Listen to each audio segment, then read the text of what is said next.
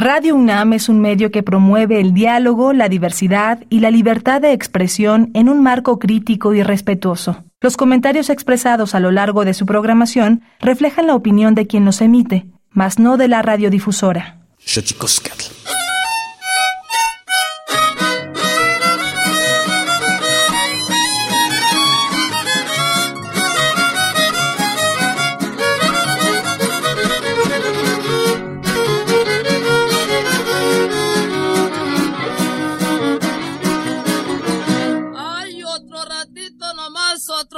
Ratito nomás. Hay otro ratito nomás, otro ratito nomás.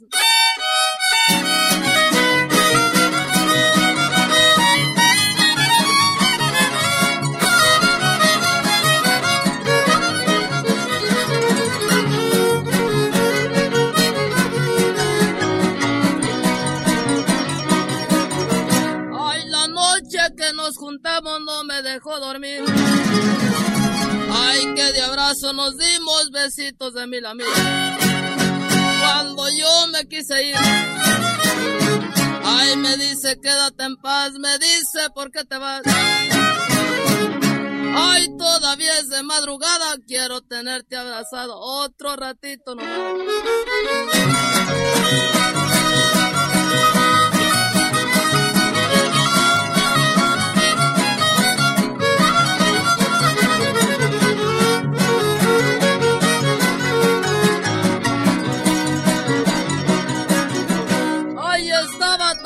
Y yo arrollado en sus brazos.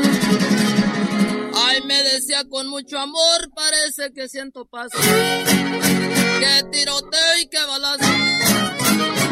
Ay, de puros besos nomás, mi alma se a disgusto está. Ay, volteate para el otro lado, quiero tenerte abrazado otro ratito nomás.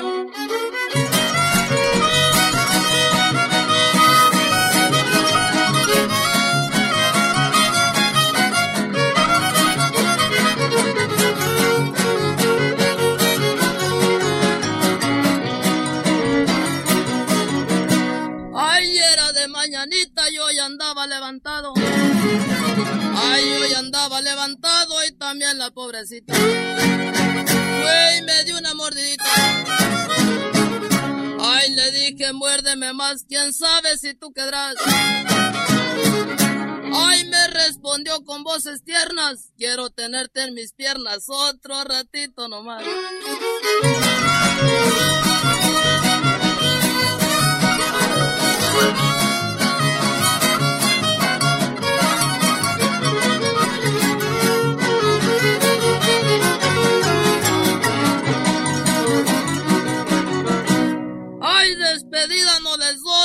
A mí no me conviene.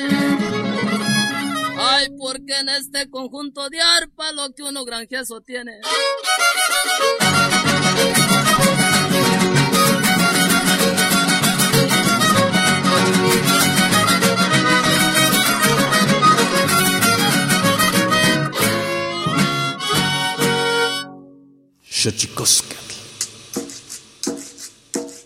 El collar de flores comienza a hilarse. Es momento de ir a lo profundo. Radio UNAM presenta Xochicóscatl, Collar de Flores, con Mardonio Carballo. Hacemos revista del México Profundo.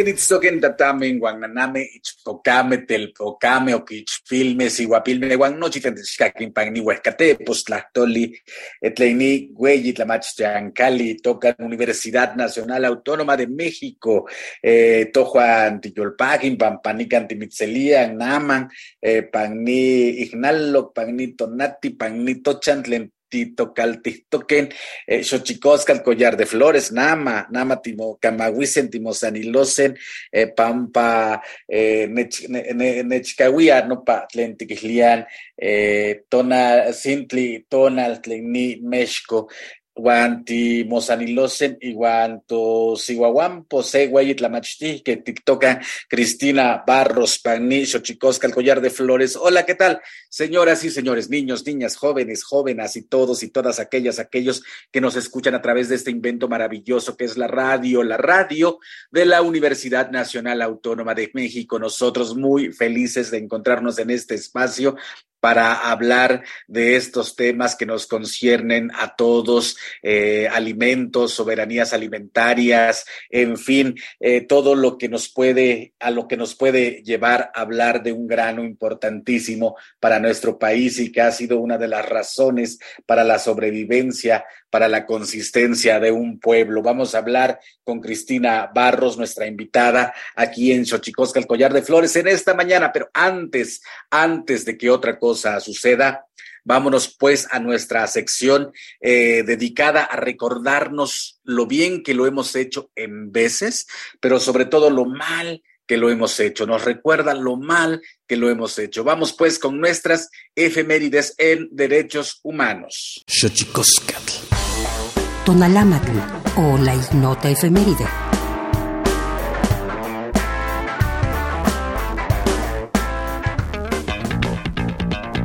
...11 de septiembre del 2001... ...ataques terroristas a las Torres Gemelas en Nueva York... ...al Pentágono en Washington, D.C. y Pensilvania fallecen más de 3.000 personas. 12 de septiembre de 1876. Conferencia Geográfica Internacional para suprimir el comercio de esclavos y se crea la Asociación para la Civilización y Exploración del África Central.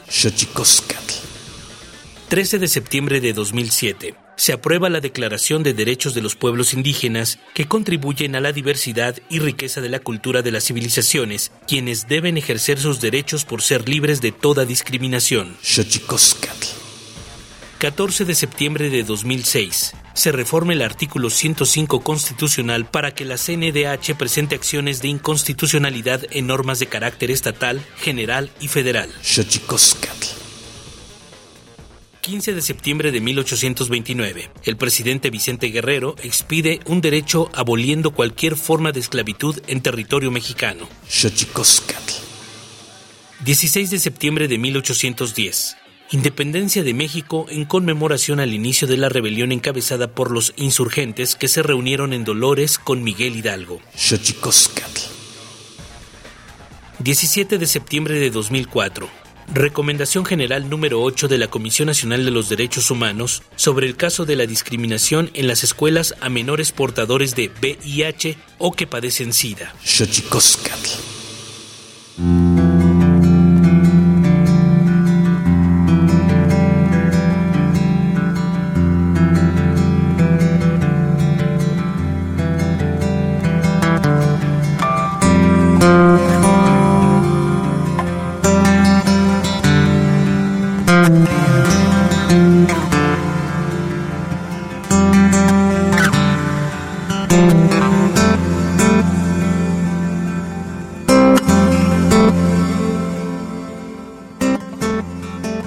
le decía, está con nosotros Cristina Barros, maestra en letras por la UNAM. En 1989 se inicia en el estudio de los aspectos históricos y culturales de la cocina mexicana. En 1994 publica eh, con Mónica del Villar El Santo Olor de la Panadería y luego diversos libros en autoría con Marco Buenrostro. El más reciente es Tlacualero, me encanta el nombre, Tlacualero, Alimentación y Cultura de los Antiguos Mexicanos. En 2004 redactó la justificación técnica y el capítulo riesgos para el expediente Pueblos de Maíz, la cocina ancestral de México, ritos, ceremonias y prácticas culturales de la cocina de los mexicanos que se presentó ante la UNESCO en 2004. De 2010 es su obra Los libros de la cocina mexicana, editado por el aquel entonces Consejo Nacional para la Cultura y las Artes. Ha sido articulista en el diario La Jornada, recibió la presea Miguel Otón de Mendizábal en el año 2000, eh, en octubre del 2019 a septiembre del 21 estuvo a su cargo la curaduría del Sencal y la Casa del Maíz y la Cultura Alimentaria, espacio cultural que depende de la Secretaría de Cultura del Gobierno de México, ahí en Los Pinos es integrante de la campaña Sin Maíz no hay país. Cristina Barros, buenos días, ¿cómo estás? Bienvenida. Muy buenos días, Mardonio, y muy buenos días a todos los que nos escuchan, a todas las que nos escuchan. Qué, maravilla tenerte aquí. Eh, yo decía eh, hace rato, Cristina, que no está de más eh, acudir casi como una cita impostergable año con año, hablar del maíz a razón del Día Nacional del Maíz. El maíz, dicen los mayas, que los dioses necesitaban quien les dijera poesía y para lograrlo esculpieron y después dieron vida a la mujer y al hombre con masa de maíz. Cristina Barros, ¿qué importancia tiene el maíz para un pueblo como México o para los pueblos que conforman la nación mexicana? Pues eh, yo creo que fundamental, Mardonio, ¿no? Eh, bueno, se ha dicho reiteradamente que somos hombres y mujeres de maíz y yo así lo considero en más de un sentido. Eh, es que no solo es un alimento para el cuerpo, sino que el maíz ha sido pues el, alimento que, que espiritual, el que ha regido la cosmovisión eh, mesoamericana y la, también la de los pueblos del, del norte de, de, nuestro país e incluso te diría mucho más allá hacia el sur de los, del actual Estados Unidos. Y luego si nos bajamos eh, hacia el sur eh, del, continente, pues en países como Bolivia, Perú, Ecuador, Colombia, eh, Chile incluso y algo de, Argentina, pues se tienen este, este, este grano maravilloso como alimento muy importante. Y en nuestro caso, pues es, es, el ciclo de la milpa, es decir, hay que pensar al maíz eh, como siempre, en compañía, ¿no? Es el, el eje de la, de la milpa, pero junto con él están pues el frijol importantísimo, el chile, la calabaza, los quelites, tantos otros alimentos que conforman esta maravillosa manera de cultivo que llamamos milpa, un, policultivo que es de una gran sabiduría. Y, y entonces, ¿cómo a partir de que eh, se siembra y hasta el final en la cosecha hay una serie de ceremonias alrededor de eso que están fortaleciendo constantemente el tejido social, la organización de los pueblos eh, eh, originarios de este país y, pues le dan sentido a, a, muchas cosas, a cantos, a danzas, a una serie de manifestaciones culturales de un gran poder, de una gran fuerza que están presentes afortunadamente todavía entre nosotros. Qué maravilla tener todas esas manifestaciones culturales que acusan la importancia de este grano importantísimo eh, para múltiples naciones, como bien ya lo acotabas, el, eh, digamos, la distribución geográfica eh, en la que se desarrolla ah, el maíz es importantísimo, pero quisiera que me hablaras de esto, Cristina Barros, esta maravilla de planta que es el maíz, que crece lo mismo en las montañas que, en los eh, espacios eh, territoriales menos o más agrestes eh, y crece ahí esta semilla. ¿Qué, qué, tiene el maíz que puede crecer en la montaña o cerca del mar o en otros espacios geográficos, Cristina? Pues yo creo que detrás de todo eso está el gran conocimiento de nuestros antepasados. Es decir, el, el, hecho mismo de la domesticación del maíz, el partir de una eh, eh, planta como el teocintle, que, que, si la comparamos con el maíz actual, dista mucho eh, de, de, de, semejársele, y cómo a partir de ese teocintle y en un proceso de selección permanente, de observación constante, eh, fueron desarrollando no un maíz, sino muchísimos maíces, ¿no? Eh, maíces asociados a diferentes grupos culturales ubicados en este territorio biodiverso que es el nuestro, el quinto país en biodiversidad en el mundo, eh, de solo 12 países megadiversos, y, y cómo esos maíces son distintos, pueden darse en los más diversos ecosistemas, ¿no? Igual como dices, en la montaña, eh, eh, en las zonas fértiles, eh, medio selváticas, en las zonas semiáridas del centro de México, en, las costas, en fin, y cada uno de esos maíces con características muy específicas. E, esto a mí me parece de una, una, una, aportación extraordinaria porque, pues imagínate, ahorita que estamos con, el tema del cambio climático, eh, que los campesinos y campesinas tienen que habérselas con, eh, con constantes transformaciones de sus calendarios estacionales, pues tienen un abanico muy amplio del cual echar mano con todas estos maíces. Eh, mis compañeros de, de, del INIFAP, de Chapingo, hablan de miles de variedades. Es cierto que tenemos 64 razas según algunos, un poquito menos según otros científicos, pero lo que es un hecho es que las variedades son miles y miles y además con esta polinización que se da permanentemente en las milpas, están surgiendo variedades nuevas. Y entonces hay la estrategia de ir usando los que se adaptan a las condiciones nuevas y esto a mí me parece fantástico y te puedo decir que de los otros dos cereales importantes del mundo, trigo y arroz, no hay esta posibilidad, no hay esta diversidad. Qué maravilla, fíjate ahora que dices esto en la milpa que tenemos allá en la Huasteca Veracruzana, reaprendiendo el campesinado, eh, sembramos maíz, eh, maíz azul con maíz blanco y a la siguiente cosecha nos salió un maíz rosa tan hermoso, Cristina, tan hermoso que la verdad nos hace pensar en, a mí me hace pensar muchísimo con respecto de este número que citaba, 64, 64 eh, más variantes que casi podrían homologarse al número de lenguas indígenas que hay en el país, que son 68 y sus múltiples variantes. Eh, cada pueblo, cada pueblo tiene una relación distinta, eh, distinta con su entorno, con sus cultivos y quizá, Cristina, podríamos especular de que cada pueblo tiene su relación con el maíz, ¿no?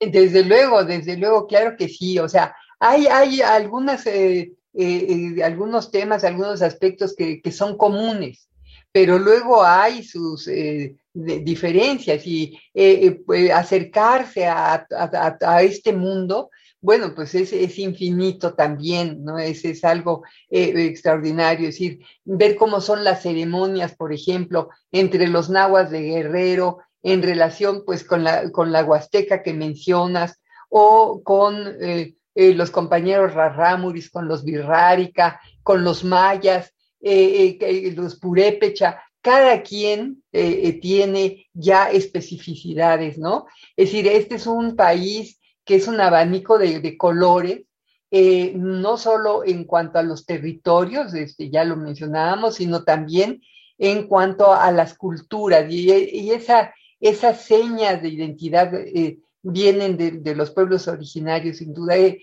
eso es lo que nos hace ser, ¿no? De hecho, digamos que pues no aportamos tanto eh, que, quienes eh, no estamos vinculados con esos pueblos originarios. Cuando queremos presumir algo de México, necesariamente acudimos a esas culturas que son las que marcan diferencias, las que marcan eh, algo que nos distingue frente a otras naciones de la tierra, ¿no? Y, nos distingue espléndidamente, diría yo, con, con, con, con, grandes, con grandes eh, eh, expresiones culturales.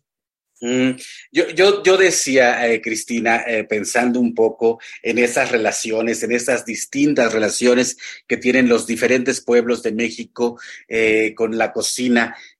yo siempre digo que así como, como la lengua que define un universo importante al nombrarlo, también eh, define una, cada pueblo define una cocina a partir eh, de su relación con el mundo, con sus ingredientes y con su conocimiento para transformarlo. ¿Qué piensas de eso, Cristina? Desde luego, estoy totalmente de acuerdo contigo. Y pues, simplemente pensemos en las milpas de las que hemos estado hablando. No hay milpas iguales, ¿no? Es decir, cada, cada en cada territorio la milpa es distinta porque tiene que ver con el clima del lugar, con los suelos, con las tradiciones.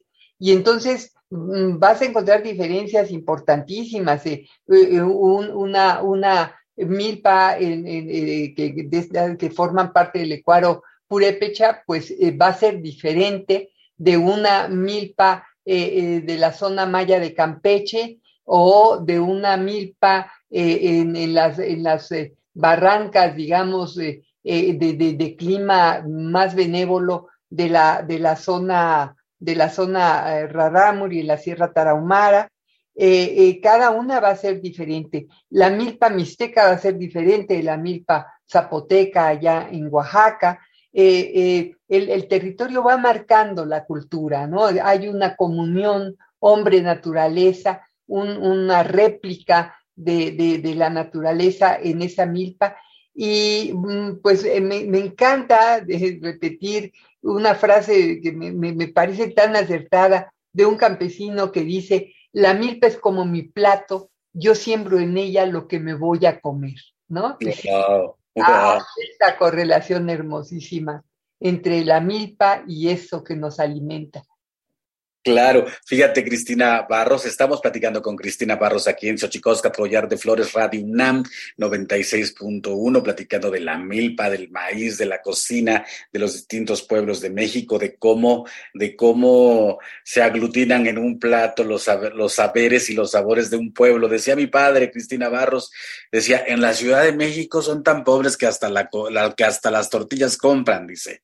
Sí, fíjate, de veras, y mira, Ahora con, con lo de la pandemia nos hemos dado cuenta claramente de lo importante que es tener tu propio lugar de cultivo. Eh, quienes tenían una milpa de la cual echar mano pasaron mucho menos necesidades, la pasaron mucho menos mal que aquellos que, que, tenemos la tristeza de tener que ir a comprar eh, las cosas eh, ya, digamos, que, son como impersonales, ¿no? No tienen esa carga hermosa de, de haber trabajado esa tierra y de eso que tienes en las manos, saber que es producto de tu trabajo, ¿no? Que es eso, a mí me parece que, que hemos dejado de apreciar el, el, valor del trabajo y particularmente el valor del trabajo campesino y eso a veces los desanima, las desanima y, y es por ello que creo que tenemos que hacer énfasis en lo que representan. Porque además, fíjate, tendemos a pensar que la agricultura industrial de grandes tractores y riegos por aspersión y agrotóxicos es la que alimenta al mundo y para nada es así. 70% de los alimentos que comemos aquí en, este, en, la suma de los que vivimos en este planeta provienen de parcelas familiares. Es decir, es la agricultura familiar la que de verdad nos da de comer, pero además nos da de comer sin erosionar los suelos, sin contaminar los cuerpos de agua, en una armonía real con la naturaleza, ¿no? Y aprovechando el agua que nos cae del cielo y no eh, extrayendo de la tierra hasta la última gota de recursos. Eh, esto creo que hay que hacer mucho énfasis y hay que valorarlo de una manera especial porque eh, los problemas de cambio climático, los problemas más fuertes de medio ambiente a los que nos estamos eh, enfrentando definitivamente están ligados a una forma de producir los alimentos que va contra toda lógica, contra toda racionalidad, Mardonio. Así lo, considero. Así es, así es, Cristina Barros. Yo creo que habría que remontar esa percepción de que ir a comprar algo a un supermercado es mucho mejor que cortar eh, una naranja o un mango, o un aguacate o un elote de su propia planta. Estamos platicando con Cristina Barros aquí en Xochicosca, el collar de flores. Vamos a nuestra sección dedicada a develar los secretos de los idiomas, porque los idiomas tienen sus secretos. Tlachtolcuepa. Xochicoscatl. El Instituto Nacional de Lenguas Indígenas presenta Tlachtolcuepa o la palabra de la semana.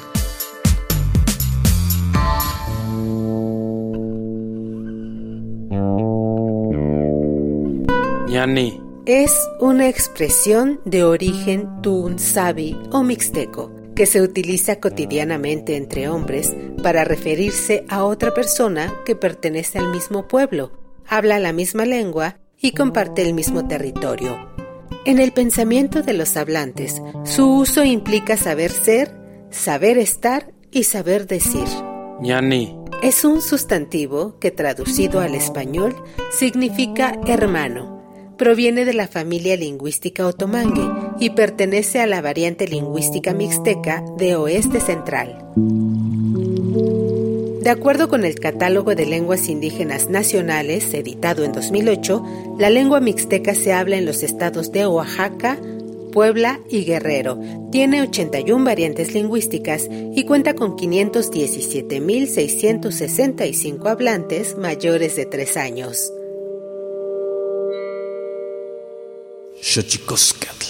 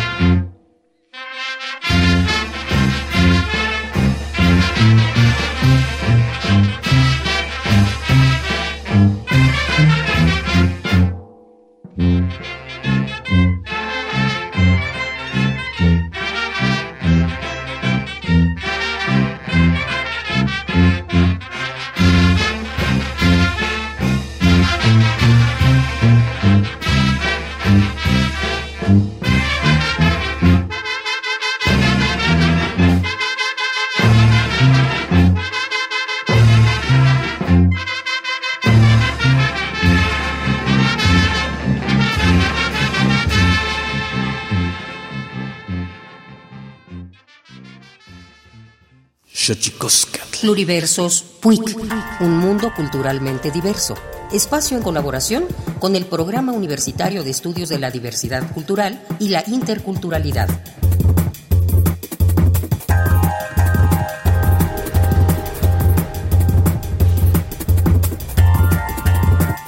Sin lugar a dudas, las manifestaciones lingüísticas son manifestaciones culturales, pero no solo manifestaciones culturales, sino son posiciones políticas.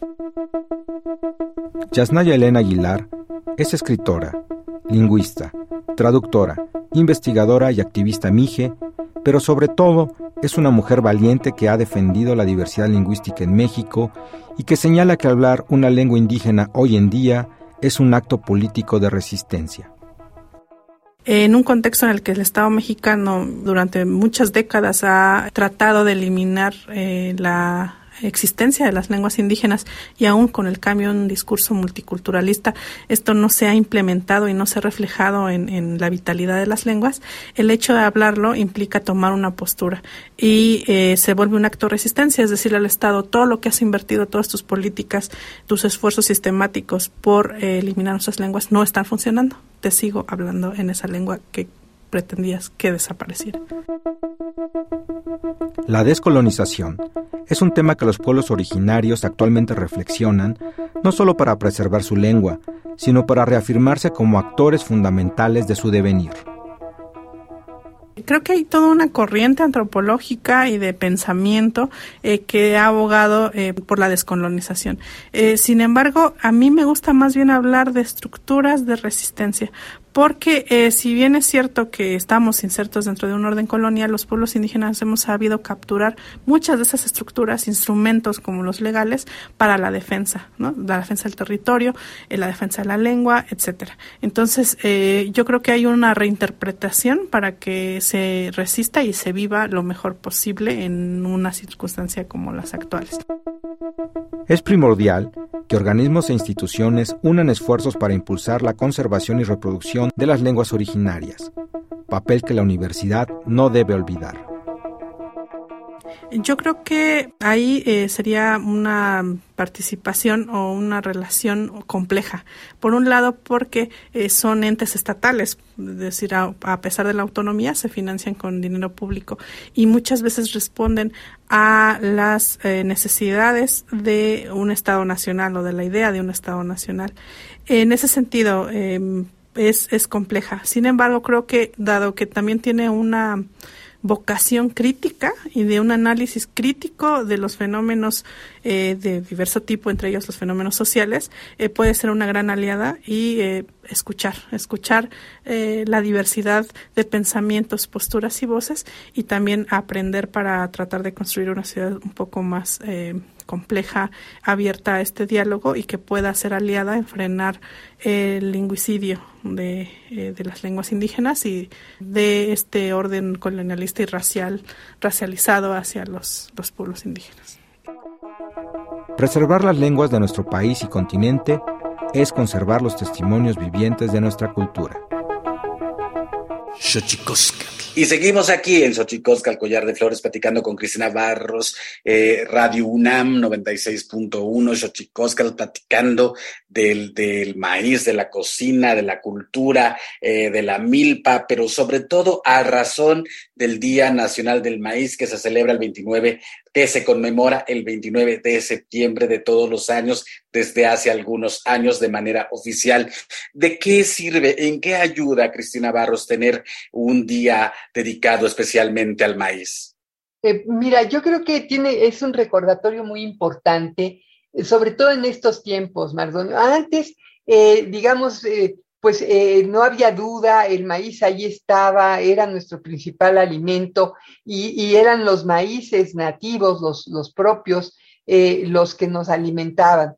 Luego eh, empezaron las empresas a privatizar las semillas que, que dan de comer al mundo. Y esa privatización ha sido francamente nefasta porque además se están apropiando de un conocimiento ah, milenario de una manera, te diría yo, cínica, ¿no? Eh, entonces, eh, cuando de pronto empieza a haber esta posibilidad de que nuestras, nuestros sembradíos se infecten con semillas transgénicas, pues tuvimos que, dar una, voz de alarma, ¿no? No había más que, que, reaccionar ante eso. Y, es mm, desde entonces que empezamos en la campaña. Es decir, primero te, hago una, una brevísima historia eh, lo primero que, ocurrió fue en 2007, cuando mm, estaba la situación del campo ya apuntando a ser muy seria, como lo es todavía, ¿no? Y entonces eh, ahí se hizo una gran campaña nacional en defensa de la soberanía alimentaria y la reactivación del campo, que tenía como lema, sin maíz no hay país y sin frijol tampoco, pon a México en tu boca. Eh, luego, eh, pues tomamos ese, ese nombre de Sin Maíz no hay país, de la exposición que en 2012 presentó en el Museo Nacional de Culturas Populares. Mm, seguramente la recuerdas. Y, la frase muy atinada es de Marco Díaz León, Sin Maíz no hay país, que me parece extraordinaria. y, bueno, eh, eh, a, partir de entonces hemos estado en esa lucha y en 2014 por primera vez eh, pensamos en que hubiera un día dedicado a esta planta maravillosa, que teníamos que recordarle a quienes viven en las ciudades lo que el maíz significa para todos y todas. A veces lo cotidiano, pues te llevas una tortilla a la boca todos los días, 90% de los habitantes de este país comemos tortillas, y para muchos es el principal alimento. Y sin embargo, luego se nos olvida de dónde vienen esas tortillas, qué representan, qué significan. Y, nos pareció fundamental eh, que, hubiera ese recordatorio permanente, ¿no? Y que una vez al año, por lo menos, eh, pusiéramos los temas que están, eh, digamos, eh, eh, preocupándonos. Por un lado, desde luego, las bondades, las maravillas del maíz, pero luego las amenazas que se ciernen sobre él. Te diría, por ejemplo, ahora esto de los transgénicos, además asociados con agroquímicos como el glifosato, que han demostrado, y hay de veras mm, cientos de estudios que lo demuestran, quien lo niegue de verdad, eh, pues es, este, miente, eh, eh, que, demuestran los efectos nocivos para la salud humana, para la salud animal y también para, para la contaminación de suelos y agua. entonces, ir contra eso, los cultivos que se basan en estos agrotóxicos nos parece fundamental y aunque los industriales los defiendan, nosotros seguimos en la tónica de buscar alternativas. Y por otro lado, eh, eh, también em, reformas a, leyes que existen, como la ley de variedades vegetales, la ley federal de variedades vegetales, que se quiere reformar eh, a modo con la visión industrial que nos llega desde Estados Unidos, amarrada al nuevo Tratado de Libre Comercio. Y, entonces hay, perdón, una gran presión eh, desde, desde, Estados Unidos, pero también desde ciertos eh, eh, funcionarios y diría yo empresarios apátridas que buscan reformar esa ley que haría que toda semilla estuviera privatizada. Tú imagínate a estos campesinos que han heredado por cientos de años sus semillas, teniendo rendir cuentas de dónde las adquirieron, por qué las adquirieron, y, esto a mí me parece una verdadera aberración. Es decir, no, no se puede privatizar la vida, no se puede privatizar el alimento que es de todas y todos. Entonces, viene el festejo, pero también viene la reflexión en relación con, las, con, las, con esos aspectos negativos.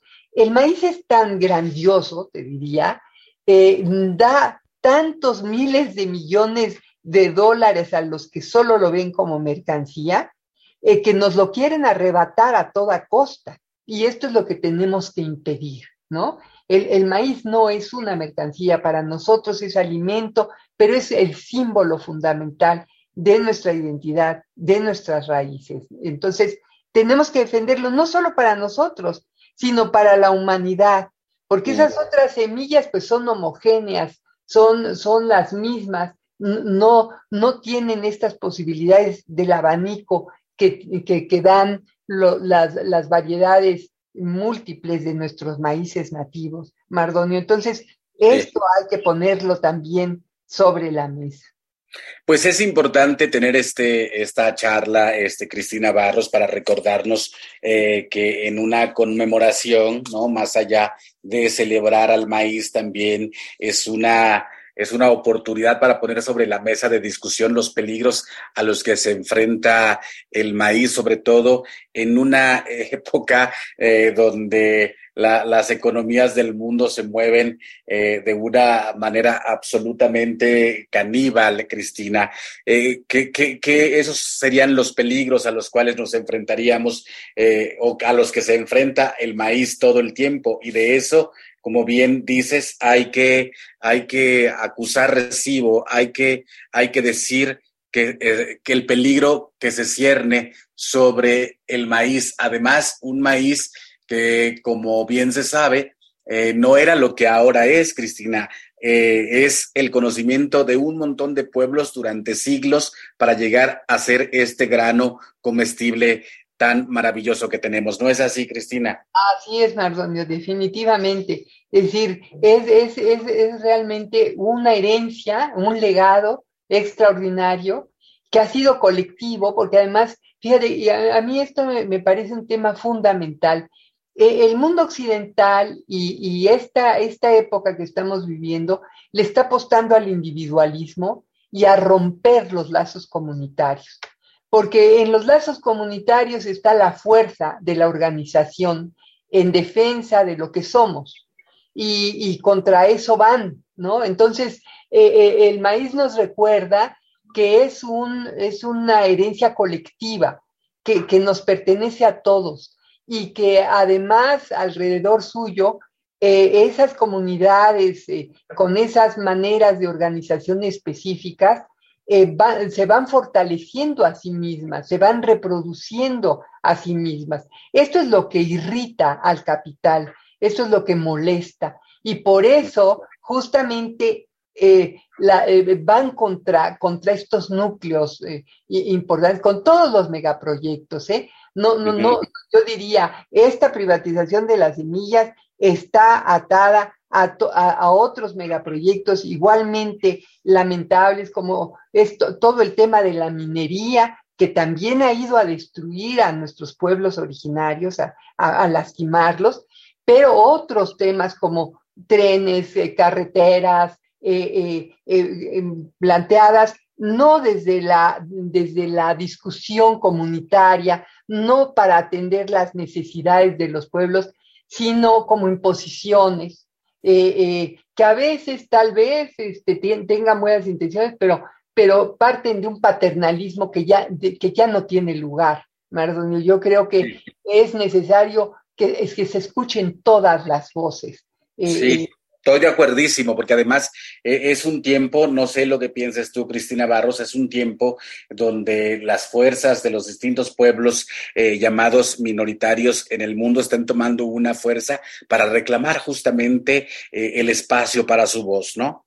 Exactamente, así es. Y la defensa de sus territorios, Mardonio, porque definitivamente el, territorio está atado a los pueblos, es decir, hay un diálogo permanente allí, no puedes eh, eh, quitar a un pueblo de su territorio. En ese momento hay una forma de muerte de, las culturas que no es admisible, ¿no? Entonces, creo que es la lucha por el territorio primero, y que tiene que ver también con la lucha por la vida finalmente, ¿no? La vida eh, de la naturaleza, la vida de las personas, eh, eso es lo que creo que está en juego y allí tenemos que abrir bien los ojos porque em, con, lo que estamos haciéndole a la naturaleza, estamos cavando nuestra tumba, ¿no? La tierra se va a reconstruir a sí misma, lo ha hecho por millones y millones de años, pero es la humanidad la que puede desaparecer eh, si rompe con los equilibrios indispensables con la naturaleza que es la que nos da vida, que es la que nos da de comer, que es la que nos permite respirar, beber, ¿no? De allí somos, somos parte de ella, no somos aparte.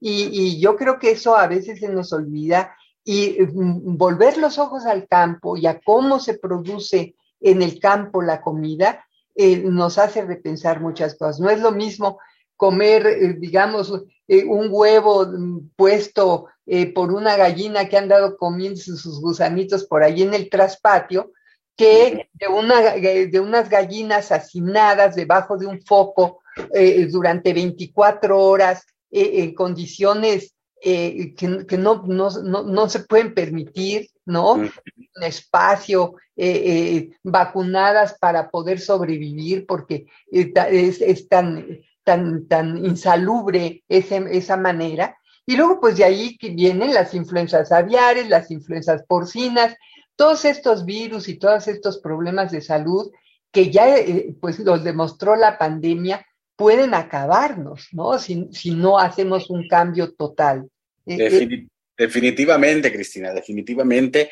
Creo que eso es esto que pone sobre la mesa de la discusión cuando se cuando se intenta poner en la lógica del mercado al maíz, también se atenta contra formas de organización de un pueblo que, o de varios pueblos que hayan en torno al maíz una perpetuación de la colectividad, ¿no?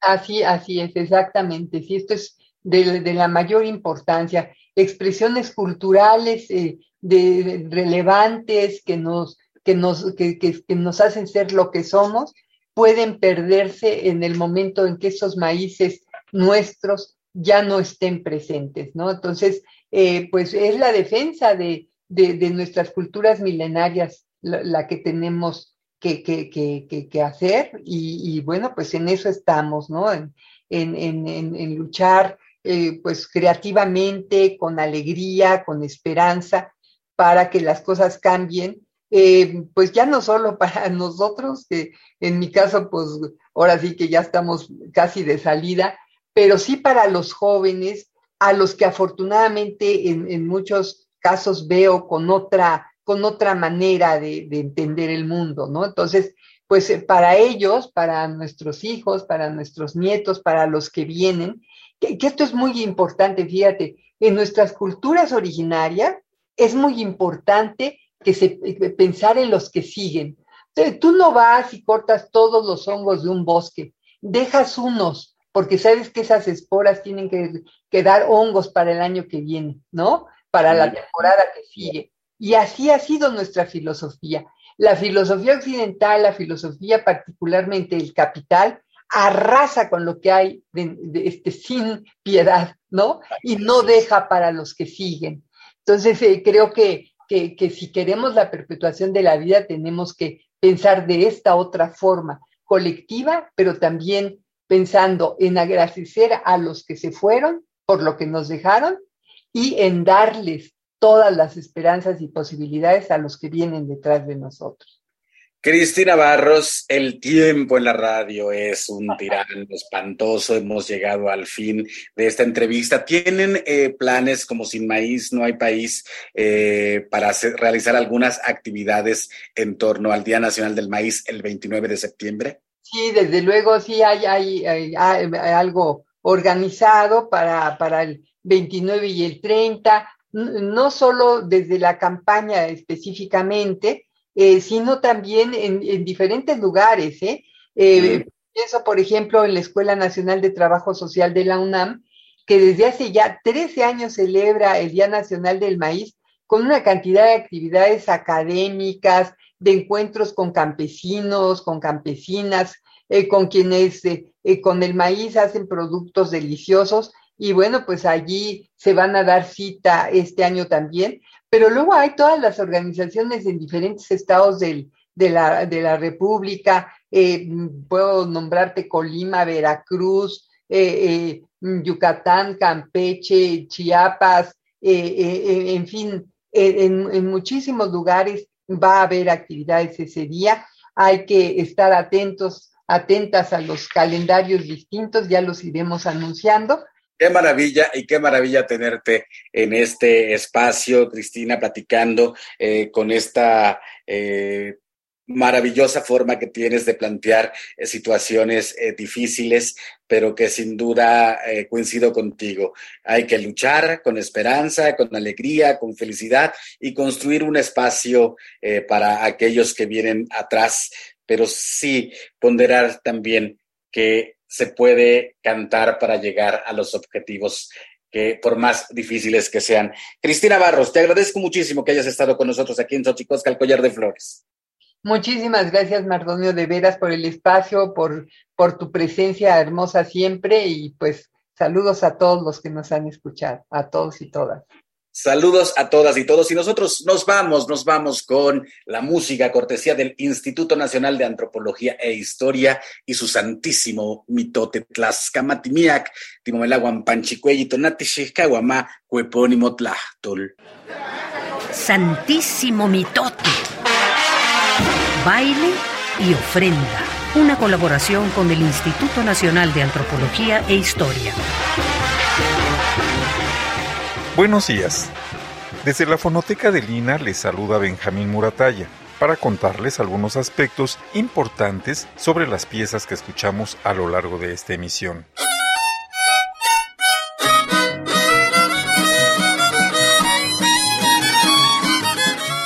Iniciamos con una balona de nombre Otro Ratito No Más.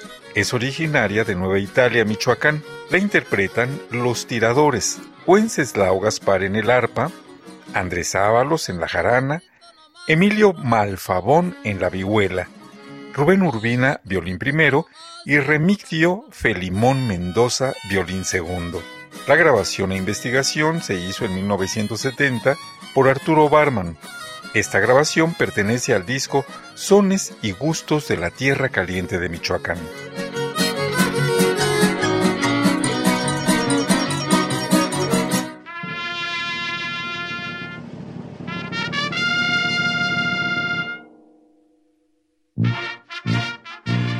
La segunda pieza que presentamos se llama Ecos de la Revolución, un popurrí tradicional, con arreglos de Cipriano Pérez Serna. La interpreta la banda Mije de Oaxaca del maestro Joel Wilfrido Flores. Es una grabación de Martín Audelo Chícharo, con investigación de Irene Vázquez Valle y Benjamín Murataya, en 2001. Pertenece al disco Banda Mije de Oaxaca en Ciudad Nezahualcóyotl.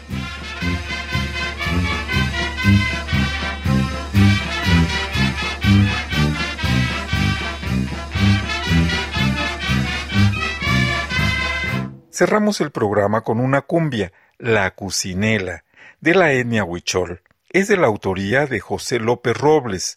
El Venado Azul interpreta el mariachi Nubes de la Sierra.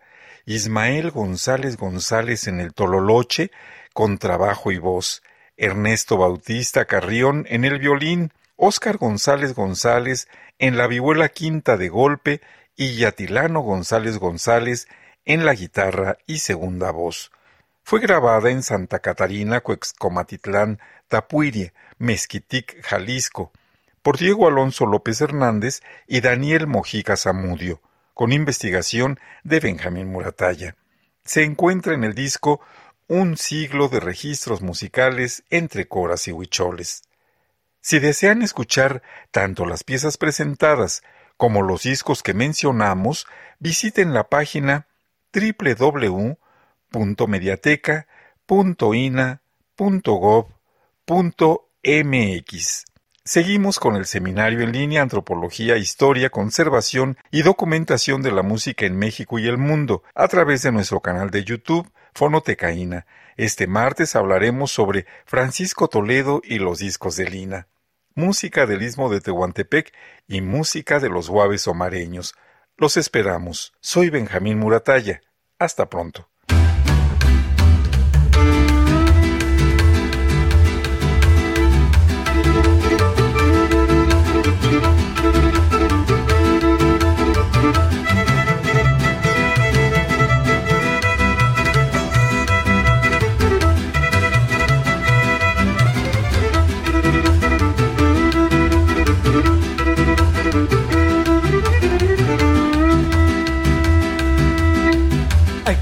Cucinela, qui peta mai che guita mari me como ya mate sale papa te barca de que ma guita re suera ya un me na me chita una ture se panu quasi ya te ne va i kam ai ma kata ku ti sel pamu tai ne ya un me na me chita una ne cucinela tus tus tus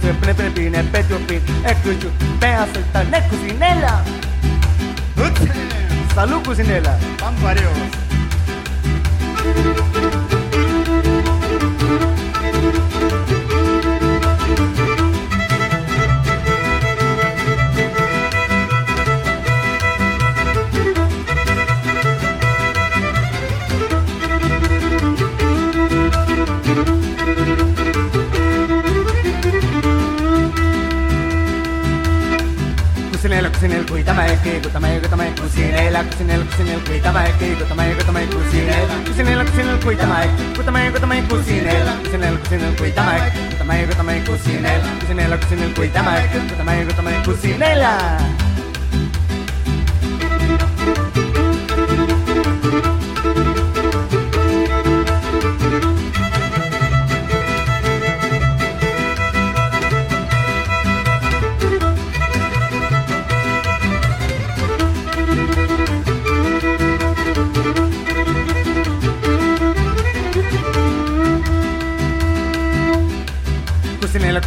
tamay, tamay, tamay, cocinela, cocinela, cocinela, cuy tamay, tamay, tamay, cocinela, cocinela, cocinela, cuy tamay, tamay, tamay, cocinela, cocinela, cocinela, cuy tamay, tamay, tamay, cocinela, cocinela, cocinela, cuy tamay, tamay, tamay, cocinela.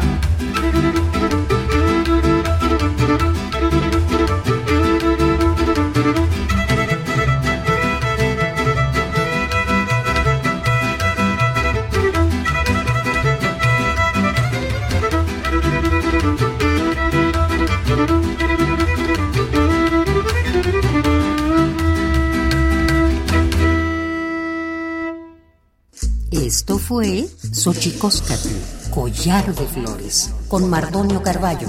Hacemos revista del México Profundo. Una producción de Radio UNAM. Experiencia sonora.